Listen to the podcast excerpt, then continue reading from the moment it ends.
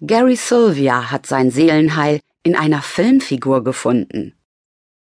Er nennt sich Dudist Priest, einen Priester des Dudismus.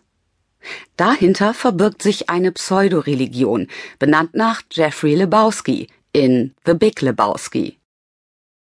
Der Dude, wie Lebowski sich in dem Film nennt, ist ein mittelalter Aussteiger, der zufrieden ist mit seinem Leben, das nahezu ausschließlich aus Bowling, Kiffen und Drinks, nämlich White Russians, besteht. Sylvia ist ein schmaler Mann mit langen Haaren und grauen Bartstoppeln.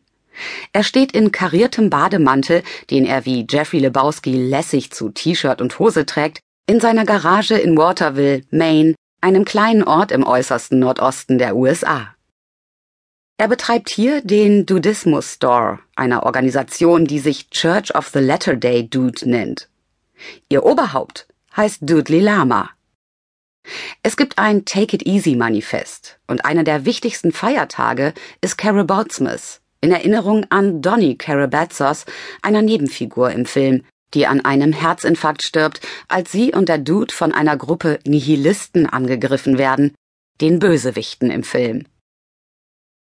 Das klingt alles absurd. Aber die Dudisten meinen es ernst. Ich will den Dudismus in der Welt verbreiten, sagt Sylvia. Der Gründer der Organisation ist der amerikanische Journalist Oliver Benjamin. Er habe verschiedene Philosophien studiert, aber sie seien entweder zu streng, zu irrational oder zu demütig gewesen, sagt er. Als er The Big Lebowski sah, habe er eine Art Offenbarung gehabt und erkannt, wie die ideale Weltanschauung aussehen müsste. Seit 2005 arbeitet er nun mit ein paar Gleichgesinnten daran. Eine moderne Version des chinesischen Taoismus, gemixt mit einer Prise Epikur, dem Philosophen des persönlichen Glücks.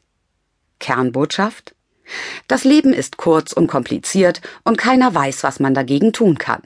Just take it easy, man. Weltweit gibt es mittlerweile mehr als 270.000 selbsternannte Dudisten.